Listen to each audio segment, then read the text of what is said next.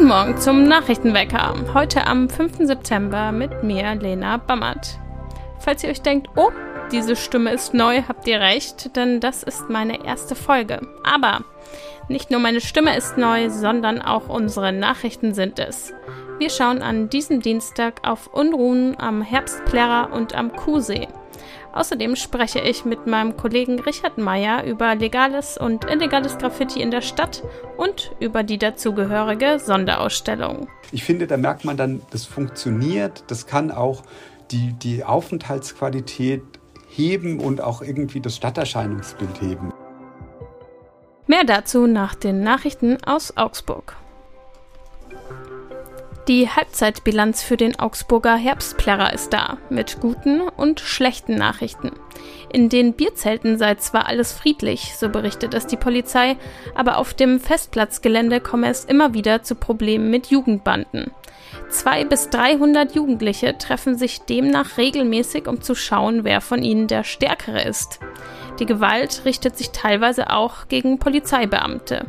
Die Folge? Körperverletzungen und Platzverweise. Die Besucher und Besucherinnen des Volksfest müssen sich aber keine Sorgen machen. Die Jugendlichen bekämpfen sich nur untereinander.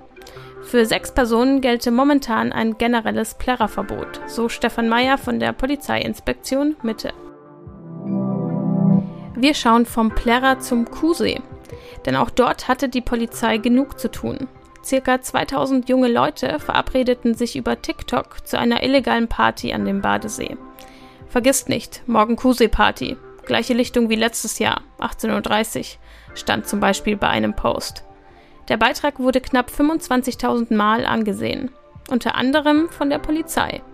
Die kontaktierte daraufhin gezielt Nutzer und Nutzerinnen auf TikTok, postete Informationen auf sozialen Netzwerken und zeigte am Samstag erhöhte Präsenz rund um den See. Mit Erfolg. Statt 2000 jungen Leuten schauten nur rund 150 junge Frauen und Männer am Kuhsee vorbei.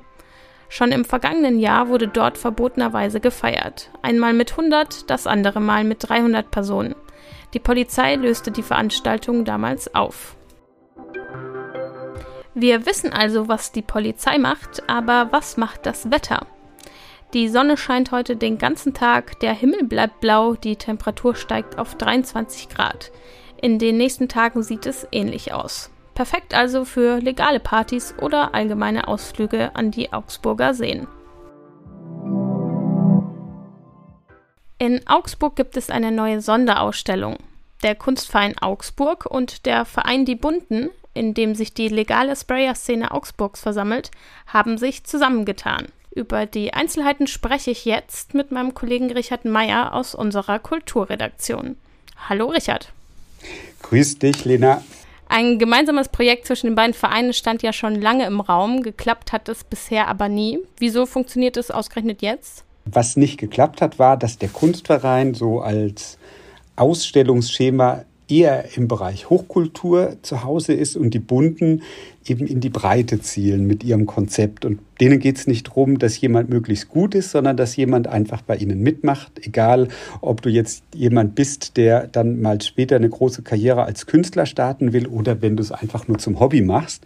Und das musste dann irgendwie zueinander finden. Und jetzt haben sie es geschafft, weil sie so einen Umweg gefunden haben. Also jemand Dritten, der das alles zusammenbringt. Und das ist eben ein anerkannter, ein international auch anerkannter Graffiti-Künstler aus Sao Paulo in Brasilien, der jetzt in Augsburg eine Arbeit gemacht hat und mit dem Kunstverein zusammen. Und plötzlich hat es geklappt, plötzlich hat es gepasst. Und jetzt sind sie da mit ihren vielen Leuten und gemeinsam mit Alex Senner, so heißt der Mann, ähm, zu sehen im Kunstverein Augsburg. Was gibt es denn in der Ausstellung sonst noch so zu sehen?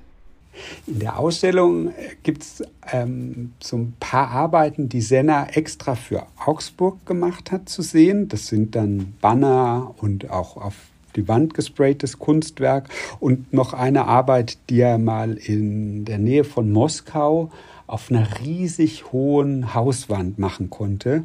Also ein 60 Meter hohe Wandgemälde auf so einem Block, der über 20 Stockwerke hoch ist. Und da ist dann so eine verkleinerte Aufnahme davon zu sehen. Und die Bunten haben Würfel bemalt. In, jeder Künstler konnte den selbst gestalten und diese Würfel sind dann so aufeinander gestapelt und das schaut dann so aus, als ob man durch so eine schreibunte recht verspielte Straßenschlucht geht. Und in dieser Straßenschlucht sieht man dann den Graffiti-Künstler aus Sao Paulo auch mitarbeiten. Also das ist ganz schön gemacht, aber eben wichtig ist auch bei der Ausstellung, das eine Teil ist der im Kunstverein und das andere ist die gehen da auch raus zusammen. Also es geht dann auch um den Platz hinter dem Kunstverein und das ist so ein kleiner, schöner, eigentlich relativ unbekannter Platz in Augsburg. Den hat eigentlich niemand so richtig auf dem Schirm. Also du läufst da im Regelfall dran vorbei. Das Geißgässchen liegt ja schon an sich versteckt und dann ist es so ein totes Ende. Du hast es gerade schon gesagt, die Ausstellung zeigt legales Graffiti. Was ist denn mit illegalem Graffiti? Hat die Stadt damit ein Problem, würdest du sagen? Ich denke, da geht es Augsburg wie vielen anderen Städten auch. Es gibt eben diese illegale Szene, die es den Hauseigentümern oft schwer macht und natürlich auch den Grundstücksbesitzern, die, die, die auf Wänden ihre Sachen hinterlassen. Und immer wieder mal sieht man ja dann auch Reinigungsdienste, die das dann alles versuchen wegzumachen. Das kostet dann ein irres Geld, diese, diese Sprayfarben dann wieder wegzumachen. Und wenn man dann wartet, nach Wochen oder Monaten sieht man dann oft an den gleichen Stellen wieder das nächste. Ein schlimmer Kreislauf. Umso besser ist es, dass es eben in Augsburg auch diesen Verein die Bunten gibt, der ja eben versucht, da einen Ausgleich zu schaffen und eben immer wieder in Verhandlungen mit Grundstückseigentümern, mit der Stadt Augsburg Flächen dann zur Verfügung gestellt bekommt, wo Graffiti-Sprayer auch was machen können. Du hast ja vorhin den Platz so schön äh, beschrieben, also auf der Rückseite des Kunstvereins und äh, der Spielplatz am Geistgässchen. Und der ist ja sehr versteckt Fehlt es in Augsburg auch an wirklich öffentlichen Flächen und Plätzen, die legal mit Graffiti bespielt werden könnten? Also in der Innenstadt ja, aber ich finde eben zum Beispiel, was man beim Friedensfest ja macht, dass man jedes Jahr eine große Hauswand versucht zu organisieren und die dann auch ähm, jemandem, der sich dann in einem Bewerbungsverfahren durchgesetzt hat, zur Verfügung stellt, um dann zu einem bestimmten Motto eine Arbeit zu machen. Das finde ich eigentlich toll. Das sind, das sind Wände, die einem dann immer wieder begegnen, die teilweise auch noch zu sehen sind. Ich glaube, ein paar, paar Friedensfest-Murals, die ein durchgedachtes Konzept haben, ähm, die, die bleiben einem im Kopf hängen und ich finde, das gestaltet dann schon auch das Stadtbild positiv für meine Fälle. Also zum Beispiel ist von dem Alex Henner eine Arbeit zu sehen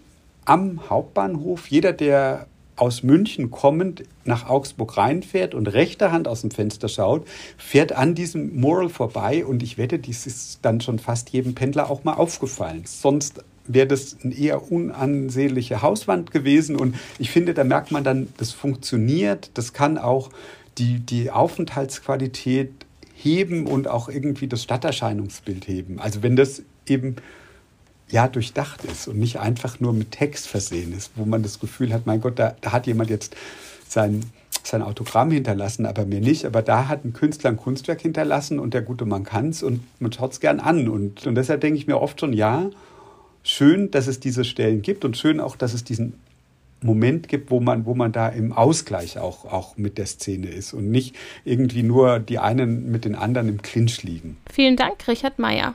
Die Ausstellung im Kunstverein Augsburg läuft bis zum 24. September.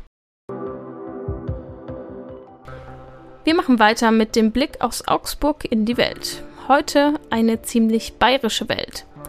Gestern haben sich die Parteien in Bayern beim Gillermoos Volksfest im niederbayerischen Abensberg zum Schlagabtausch getroffen. Auch hier war die Flugblattaffäre das große Thema. Ministerpräsident Söder hielt trotz der Vorwürfe zu seinem Vize. Vor dem Auftritt Aiwangers verteilte seine Partei, die Freien Wähler, Schilder mit den Hashtags Aiwanger und Wir halten Zamm. Wenige Meter entfernt wurden Aiwanger und Söder von den Oppositionsparteien kritisiert. Zitat des SPD-Parteichefs Lars Klingbeil Hubert Aiwanger und Markus Söder sind spätestens seit diesem Wochenende keine Vorbilder mehr für junge Menschen, die in der Politik was erreichen wollen. Ludwig Hartmann, Spitzenkandidat der Bayerischen Grünen, sah das Einzelt weiter ähnlich. Der Populismus ist der Feind unserer Demokratie, so Hartmann.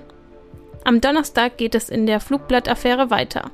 In einem sogenannten Zwischenausschuss beschäftigt sich der Bayerische Landtag in einer von Grünen, SPD und FDP beantragten Sondersitzung mit den Vorwürfen. Und weiter geht es mit Bayern. In München beginnt heute die internationale Auto- und Verkehrsmesse IAA. Bundeskanzler Olaf Scholz wird die Messe zusammen mit der Präsidentin des Verbands der Automobilindustrie Hildegard Müller eröffnen. Parallel dazu beginnt in München das Klimaprotestcamp gegen die Messe. In dem Camp sollen etwa 1500 Menschen Platz haben.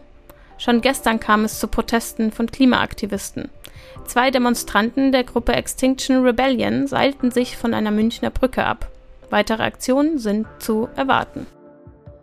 Zum Schluss sage ich jetzt noch einen Satz, der wie ein Scherz klingt, aber wirklich vollkommen ernst gemeint ist.